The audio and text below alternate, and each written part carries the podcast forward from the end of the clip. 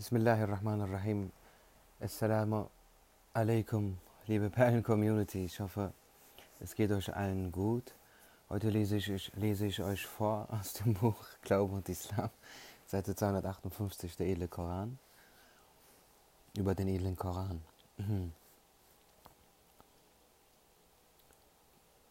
Über die drei heiligen Bücher gibt es von Nishan Jazade, Mohammed Effendi, verfassten Buch Mirate Kainat folgende Informationen.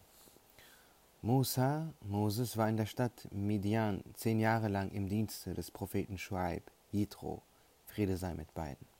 Dann, als er, um seine Mutter und seinen Bruder zu besuchen, nach Ägypten reiste, wurde ihm auf dem Berg Sinai verkündet, dass er ein Prophet ist. Er begab sich nach Ägypten und lud Pharao und sein Volk zu seiner Religion ein. Auf dem Rückweg machte er wieder beim Berg Sinai Halt und sprach mit Allah, dem Erhabenen. Ihm wurden die zehn Gebote und vierzig Bände der Tora, Taurat, offenbart. In jedem Band gab es tausend Suren und in jeder Sure waren tausend Verse. Um einen Band zu lesen, brauchte es ein, ein, ein ganzes Jahr. Niemand außer Musa, Moses, Harun, Aaron, Yusha, Joshua, Oseir, Esra und Isa, Jesus, Friede sei mit ihnen, hatte es vermocht, die Tora in seiner ganzen, in seiner Gänze auswendig zu lernen. Nach der Zeit von Musa, Friede sei mit ihm, wurde die Tora schriftlich festgehalten. Musa, Friede sei mit ihm, fertigte auf Geheiß Allahs des Erhabenen eine Truhe aus Gold und Silber und bewahrte die ihm offenbarte Tora darin auf. Er starb im Alter von 120 Jahren in der Nähe von Jerusalem. Im Jahre 668 nach Hejra, 1269 nach Christus, ließ der ägyptische Sultan Baybars einen Schrein über seinem Grab errichten. Nach Musa, Friede sei mit ihm, übernahm Yusha, Friede sei mit ihm, Jerusalem von den Amalek Amalekitern. Nach vielen Jahren degenerierten die Religion und die Ethik der Israeliten. Nebukadnezar kam aus Babylon und eroberte Jerusalem. Er zerstörte die von Suleiman Salomon, Friede sei mit ihm, errichtete Al-Aqsa-Moschee. Er verbrannte die Tora, tötete 200.000 Menschen, nahm 70.000 Geistliche gefangen und verschleppte sie nach Babylon. Als Bahman Herrscher wurde, ließ er diese Gefangenen wieder frei. Useir, Friede sei mit ihm, rezitierte die Tora und die Hörenden schrieben sie auf. Doch nach Useir, Friede sei mit ihm, verfielen sie wieder in die Degeneration. Sie töteten die tausend Propheten. Bis zur Ankunft Alexanders des Großen lebten sie unter der Herrschaft der Perser, danach unter jüdischen Gouverneuren, die die Griechen einsetzten. Was das Evangelium Injil betrifft, so konnte auch dieses nicht in seiner ursprünglichen Form bewahrt werden. Vor allem gab es niemanden, der das Evangelium auswendig kannte. Es existierten keine Aufzeichnungen darüber, dass sogar die Apostel selbst das Evangelium auswendig konnten. Im ersten Teil unseres Buches haben wir ausführlich über das Evangelium informiert. Doch beim edlen Koran war es so, dass während seiner 23 Jahre dauernden Offenbarung jedes Mal, wenn ein Stück offenbart wurde, die Muslime es sofort auswendig lernten. Doch als 70 Huffaz, jene, die den gesamten Koran auswendig können, in der Schlacht von Yamama fielen, war Omar möge Allah mit ihm zufrieden sein, besorgt über die sich verringernde Zahl der Huffaz und konsultierte den damaligen Kalifen Abu Bakr, möge Allah mit ihm zufrieden sein, und empfahl und bat darum, dass der edle Koran gesammelt und niedergeschrieben werde. Darauf ordnete der ehrwürdige Abu Bakr den ehrwürdigen Zayd ibn Thabit, der einer der Schreiber des Gesandten Allahs, Friede sei mit ihm, war, an, die Suren des edlen Korans einzeln niederzuschreiben. Der edle Koran war in sieben Dialekten, einschließlich des Dialekts der Quraysh, offenbart worden. Man erlaubte sogar, dass Leute, die ein bestimmtes Wort des edlen Korans nicht gut aussprechen konnten, ein anderes Wort mit gleicher Bedeutung benutzten. So hatte Abdullah ibn Mas'ud, möge Allah mit ihm zufrieden sein, zu einem Bauern, der ständig Ta'amul Ethim als Ta'amul Yetim aussprach, gesagt, wenn du dieses Wort nicht aussprechen kannst, dann benutze stattdessen Ta'ammul Fajr. Doch diese Rezitation des edlen Korans in verschiedenen Dialekten und die Verwendung verschiedener Wörter, selbst wenn sie dieselbe Bedeutung hatten, entfachte unter den Muslimen Diskussionen und Meinungsverschiedenheiten darüber, welcher Dialekt der bessere sei. Darauf ließ der Kalif seiner Zeit Uthman, möge Allah mit ihm zufrieden sein, wiederum unter der Leitung von Zayd ibn Thabit einen Rat zusammenkommen, dem er anordnete, dass der edle Koran nur nach dem Dialekt der Quraysh erneut niedergeschrieben werde. So wurden alle Suren nach dem Dialekt der Quraysh geschrieben. Von diesem Mushaf wurden dann sieben Kopien erstellt und in die Provinzen geschickt. Auf diese Weise wurde der edle Koran, der im Jahre seines Ablebens vom Gesandten Allahs, Friede sei mit ihm, und Jibril, Friede sei mit ihm, zweimal ge gegengelesen wurde, niedergeschrieben. Andere Versionen, die diesem nicht entsprachen, wurden vernichtet. Alle heutigen Kopien des edlen Korans in den Ländern der Muslime sind vom Inhalt und von der Anordnung her gänzlich mit dieser Mushaf al-Usmani, osmanische Fassung genannten Version übereinstimmend. Seitdem wurde kein einziger Buchstabe darin verändert. In dem auf Persisch verfassten Buch Riyadun Nasihin heißt es, als er Kalif war, versammelte Uthman die edlen Gefährten, möge Allah mit ihnen allen zufrieden sein. Sie einigten sich, dass das, was sie nun zusammengestellt hatten, der edle Koran war, den der Gesandte Allahs, Friede sei mit ihm, im Jahre seines Ablebens ge gelesen hatte. Es war für die Gemeinde der Muslime nicht notwendig, wajib, sondern erlaubt, Jais, einen der sieben Dialekte zu bevorzugen. Die Quellen der islamischen Religion sind vier. Der edle Koran, die ehrwürdigen Hadithe, der Konsens, Ijma der Gemeinde Umma und der Analogieschluss, Qiyas der rechtsgelehrten Fuqaha. Ijma bedeutet Übereinstimmung der Ansichten in einer Sache. Die Übereinstimmung der edlen Gefährten, möge Allah mit ihnen allen zufrieden sein, sowie die Übereinstimmung der Imame der vier Rechtsschulen sind für die Muslime bindende Argumente. Denn der Gesandte Allahs, Friede sei mit ihm, sagte, meine Gemeinde einigt sich nicht auf Irrtum. In diesem Hadith wird verkündet, dass das Wissen, zu dem man mittels Konsens gelangt, korrekt sein wird. Daher ist dieser Mushaf, auf den sich die edlen Gefährten, möge Allah mit ihnen allen zufrieden sein, geeinigt haben, echt und legitim. Es ist verboten, haram, eine andere als diese Version zu rezitieren. Ohnehin gibt es heute keine Versionen des edlen Korans, die in anderen Dialekten außer dem der Quraysh niedergeschrieben sind. Die sieben Dialekte haben sich mit der Zeit entweder geändert, gerieten in Vergessenheit oder gingen verloren. Um mit den heute gebräuchlichen Dialekten des Arabischen den Koran verstehen zu können, muss man die Koranauslegungen, Tafsir-Bücher studieren, um den damaligen Dialekt der Quraysh und die damals verwendeten Wortbedeutungen zu verstehen. Berühmte westliche Gelehrte und Schriftsteller haben immer wieder ihre Bewunderung für den edlen Koran ausgedrückt. Einer dieser berühmten Schriftsteller, der deutsche Dichter Goethe, gestorben 1832, sagte, nachdem er eine nicht wirklich korrekte Übersetzung des edlen Korans las, dass er zwar von den Wiederholungen darin etwas getrübt wurde, doch vor der Gewaltigkeit und Erhabenheit des Ausdrucks Bewunderung empfand. Der britische Priester Bosworth Smith schreibt in seinem Werk Mohammed and Mohammedanism, der Koran ist ein Wunder des klaren Ausdrucks, des Wissens, der Philosophie und der Wahrheit. Aubrey, der den edlen Koran ins Englische übersetzte, sagte, Wann immer ich den Gebetsruf höre, hat er eine große Wirkung auf mich. Unter den herabrieselnden Melodien höre ich einen Ton wie, wenn auf eine Trommel geschlagen wird. Dieses Schlagen ist, als ob es das Schlagen meines Herzens wäre. Marmaduke Pickthall sagte über den edlen Koran, jene unnachahmliche Symphonie und jener schöne Ausdruck, eine Kraft, deren Töne die Menschen zu Tränen und zur Ekstase führen. Neben diesen haben viele westliche Philosophen, Wissenschaftler und Politiker mit großem Respekt großer Achtung und großer Bewunderung über den edlen Koran gesprochen. Doch diese akzeptieren den edlen Koran nicht als das Buch Allahs des Erhabenen, sondern als ein von Mohammed, Friede sei mit ihm, verfassten großes und verfasstes, großes und schätzenswertes Werk. Wäre dem nicht so, wären alle diese Bewunderer bereits Muslime. Der französische Dichter Lamartine sagte sogar, Mohammed ist kein falscher Prophet, denn er glaubte, zur Verkündung einer neuen Religion von Gott auserwählt zu sein. Dies zeigt Folgendes.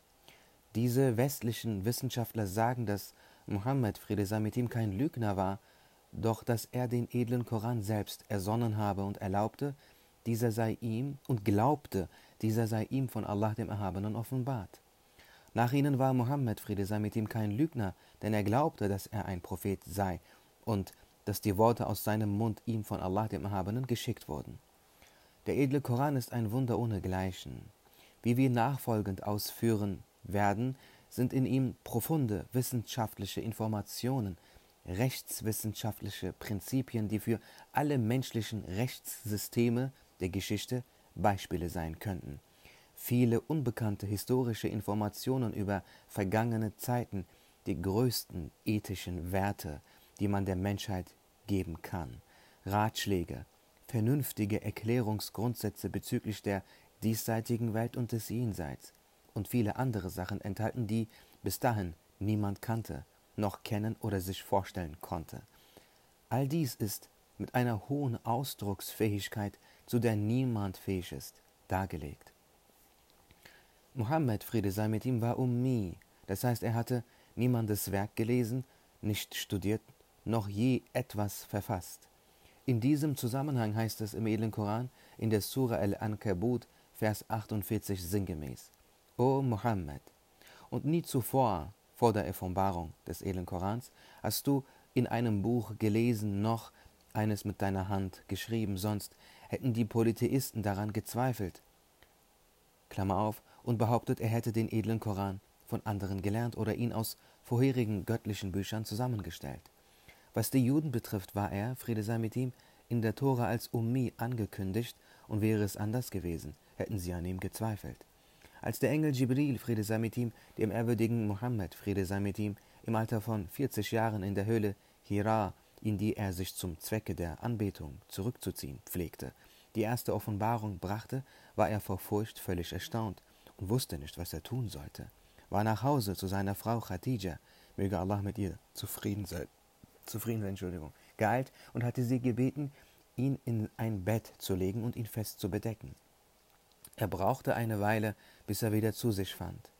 Ist das der Zustand einer Person, die von sich glaubt, sie besäße eine hohe Spiritualität, eine geistige Überlegenheit anderen gegenüber, einer Person, die sich vorgenommen hatte, das Buch einer neuen Religion zu schreiben? wäre es für eine Person, die eine solch gewaltige Unternehmung angeht, nicht vor allem notwendig, in einem dieser Absicht entsprechenden Maß und Umfang zu studieren und viele Recherchen durchzuführen. Dabei war Mohammed, Friede sei mit ihm, lediglich als Kind zweimal von Händlern nach Damaskus mitgenommen worden, wo er wiederum nur die Aufgabe hatte, die Handelsgüter zu bewahren.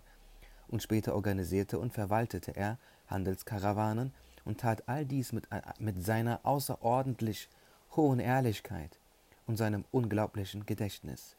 Dieses Ereignis der Offenbarung, die ihm nie in den Sinn gekommen war und mit der er nie gerechnet hatte, hatte ihn sogar sehr erschreckt und konnte ihn nicht in Freuden stürzen. Doch mit der Wiederholung der Offenbarung verstand er, dass Allah der Erhabene ihm wirklich eine sehr wichtige und schwere Aufgabe gegeben hatte und den Befehlen Allahs des Erhabenen mit seinem ganzen Wesen Folge leistend begann er den Islam, der auf dem Fundament der Einheit Allahs gründet, zu verbreiten. Die Verbreitung des Islams durch Mohammed, Friede sei mit ihm, brachte ihm keinerlei weltliche Vorteile ein, sondern hatte im Gegenteil zur Folge, dass nahezu alle Mekkaner ihn anfeindeten. Er sagte, kein Prophet erduldete Quälereien, wie ich sie erdulden musste, und keiner von ihnen wurde betrübt, wie ich betrübt wurde. Dieser Hadith ist in Hadithbüchern aufgezeichnet und wohl bekannt.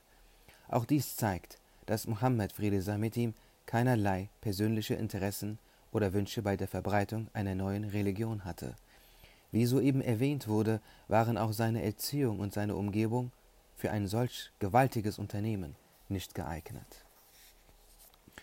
Daher ist es nicht möglich zu behaupten, dass Mohammed Friede sei mit ihm den edlen Koran von sich aus verfasst hätte.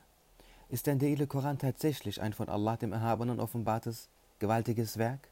Untersuchen wir dies nun eingehender.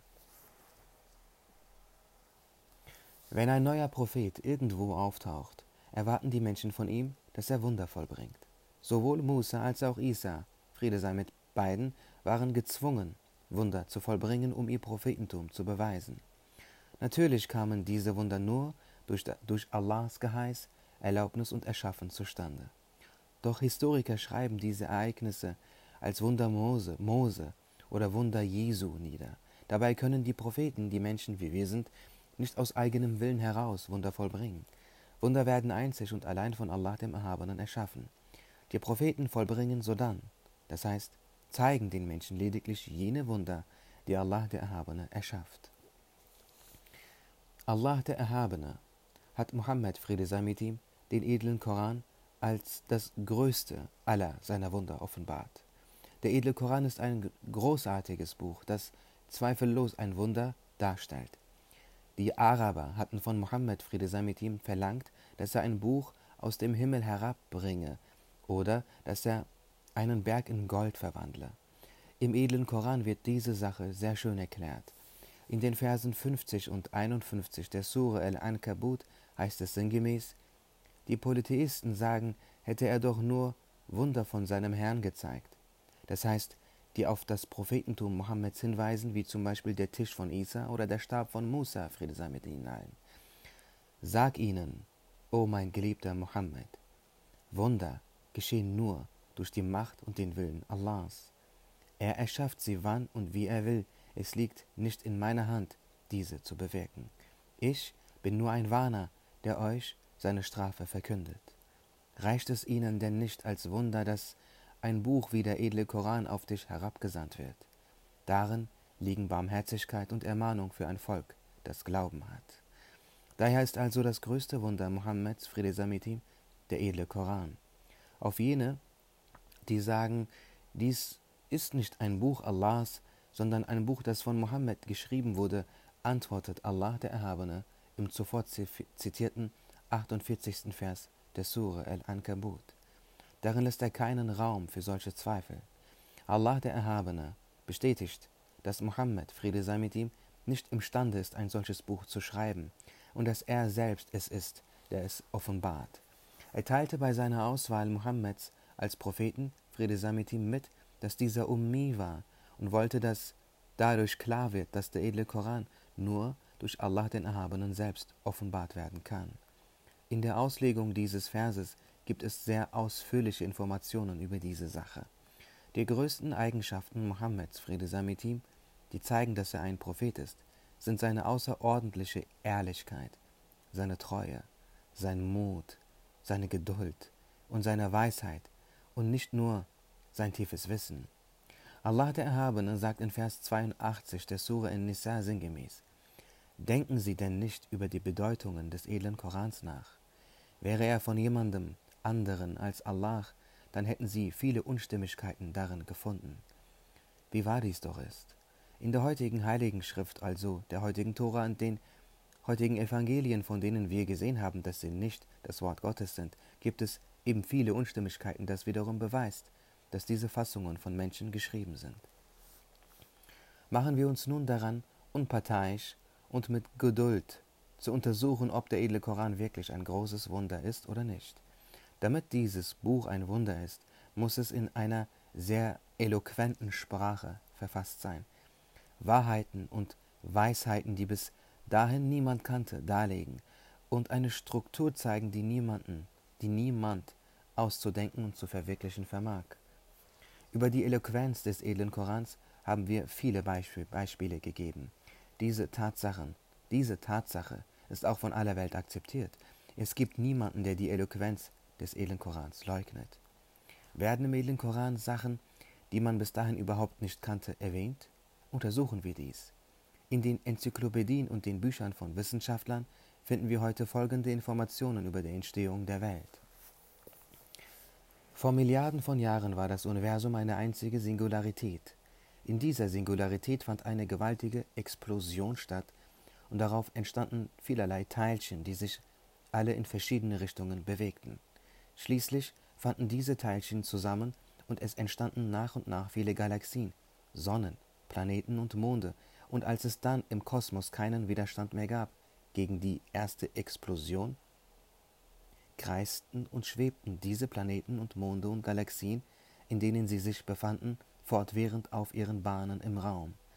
Die Erde befindet sich in einer Galaxie, in der sich auch die Sonne befindet. Im Universum gibt es unzählige Galaxien. Das Universum ist ein ständig expandierendes System. Die Galaxien entfernen sich nach und nach von der Erde, denn das Universum dehnt sich immer weiter aus.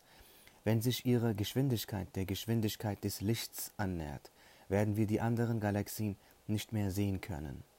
Daher müssen wir heute schon stärkere Teleskope bauen, denn wir befürchten, dass wir sie nach einiger Zeit nicht mehr sehen können. Wir fragten Wissenschaftler, mit denen wir sprachen, wann sie zu diesen Erkenntnissen gekommen seien, und sie antworteten, dass sich seit den Anfängen des 20. Jahrhunderts die Wissenschaftler über diese Theorien einig sind. Dies ist in der Weltgeschichte nur eine kurze Zeit. Schauen wir nun, was uns Allah der Erhabene im edlen Koran darüber sagt. In Vers 30 der Sure Al-Anbiya heißt es sinngemäß, haben die Leugner nicht gesehen, dass die Himmel und die Erde miteinander verstrickt, ineinander verwoben waren und wir sie dann auftrennten. In den Versen 37 und 38 des Sure Yasin heißt es sinngemäß, ein weiteres Zeichen für die Leugnenden ist die Nacht. Wir schälen von ihr den Tag ab, und so verbleiben sie in der Dunkelheit, und die Sonne eilt auf ihrer Bahn zu. Das heißt, dass Allah der Erhabene das Wissen über die Erschaffung des Universums den Menschen bereits vor 14 Jahrhunderten gegeben hat und moderne Wissenschaftler erst am Anfang des 20. Jahrhunderts Theorien entwickelt haben, die seiner Beschreibung nahe kommen. Schauen wir auf einen anderen Bereich der Naturwissenschaften. Biologen erklären heute die Entstehung des Lebens folgenderweise. In der ersten Atmosphäre der Erde befanden sich Ammoniak, Sauerstoff und Kohlensäure. Durch Blitzeinschläge formten sich aus diesen Stoffen die Aminosäuren. Vor Milliarden von Jahren entstanden zum ersten Mal im Wasser Protoplasmen, aus denen sich die ersten Amöben entwickelten. Das Leben entstand im Wasser. Lebewesen, die aus dem Wasser auf das Land stiegen, nahmen aus der Luft Aminosäuren auf und brachten proteinbasierte Körper hervor. Man sieht also, dass alle Lebewesen aus dem Wasser stammen und im Wasser entstanden sind. Im edlen Koran wird die Erschaffung des Lebens aus Wasser bereits vor 14 Jahrhunderten erwähnt. In Vers 30 der Sure Al-Anbiya heißt es sinngemäß, sehen die Leugner nicht, dass wir alles Lebendige aus Wasser erschaffen haben. Und in Vers 54 der Sure Al-Furqan heißt es sinngemäß, es ist, Allah, der, es ist Allah, der die Menschen aus Wasser erschuf und sie zu Verwandten machte und in Vers 36 der Sure Yasin sinngemäß Erhaben über jeden Makel und Mangel ist Allah, der alle Paare erschaffen hat von dem, was die Erde hervorbringt, und von ihnen selber und von vielem, was sie nicht kennen.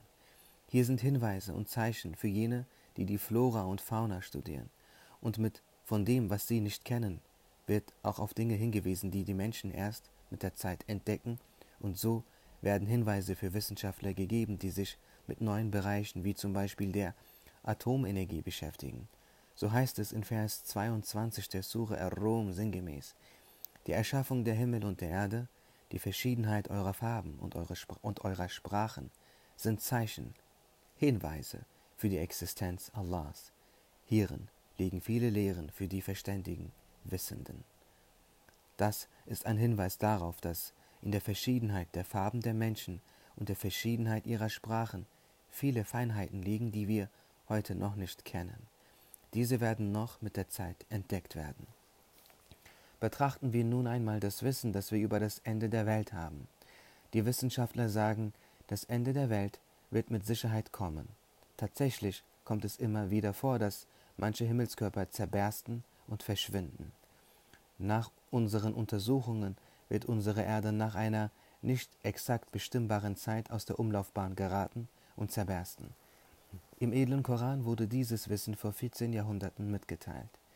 In den Versen 1 und 2 der Sure As-Zalzala heißt es sinngemäß, wenn die Erde in aller Heftigkeit erbebt und wenn sie ihre Lasten, Schätze und Tote auswirft.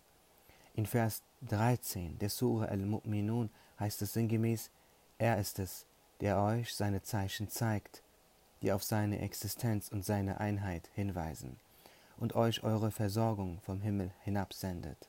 Doch keiner außer dem, der an Allah glaubt, lässt sich durch diese Zeichen ermahnen. Es wurde gesagt, dass mit der Formulierung Versorgung vom Himmel viele Male die Männer genannte Süßspeise gemeint sein könnte, die, als Musa, Friede sei mit ihm und sein Volk sich in der Wüste verehrten, für sie vom Himmel herabgesandt wurde und die auch heute in wasserlosen Gegenden, erscheint. Doch diese Deutung ist nicht korrekt. In den Koranauslegungen wird die Formulierung Versorgung vom Himmel als Allah sendet euch vom Himmel das Mittel für eure Versorgung, den Regen und anderes Schnee, Feuchtigkeit herab erklärt. Denn Allah der Erhabene sendet tatsächlich unsere Versorgung vom Himmel herab. Führen wir dies etwas aus. Die größten Wissenschaftler erklären heute die Entstehung von Proteinen, darunter Albuminen, folgendermaßen. An regnerischen Tagen verbinden sich in der Luft durch Blitzeinwirkung Sauerstoff und Stickstoff und es entsteht das farblose Gas Stickstoffmonoxid, welches sich wiederum mit Sauerstoff verbindet, sodass dadurch das orange, orangefarbene Stickstoffdioxid entsteht. Weiterhin entsteht wiederum durch Blitzeinwirkung aus der Verbindung der Feuchtigkeit in der Luft und Stickstoff Ammoniak. Das Stickstoffdioxid verwandelt sich durch die Feuchtigkeit in Salpetersäure. Diese wiederum verbindet sich mit Ammoniak und der ebenfalls in der Luft befindlichen Kohlensäure, wodurch Ammoniumnitrat und Ammoniumcarbonat entstehen. Und diese Salze gehen mit dem Regen auf die Erde nieder. Diese Salze erzeugen mit dem sich in der Erde befindenden Salzkalzium zusammen Calciumnitrat und dieses Salz wird von den Pflanzen aufgesogen und sorgt für ihr Wachstum. Diese Stoffe verwandeln sich in den Menschen und Tieren, die diese Pflanzen verzehren, in verschiedene Proteine. Unter diesen sind auch Albumine, die wiederum die Menschen, die das Fleisch, die Milch und die Eier dieser Tiere verzehren, ernähren. Das bedeutet also, dass die Versorgung der Menschen, wie im edlen Koran genannt, vom Himmel herabkommt. Ja, liebe Community, ich danke euch für eure Aufmerksamkeit. Ich würde mich über eine äh, Bewertung mit 5 Sternen freuen, über eine Rezension noch mehr. Ich danke euch für eure Aufmerksamkeit.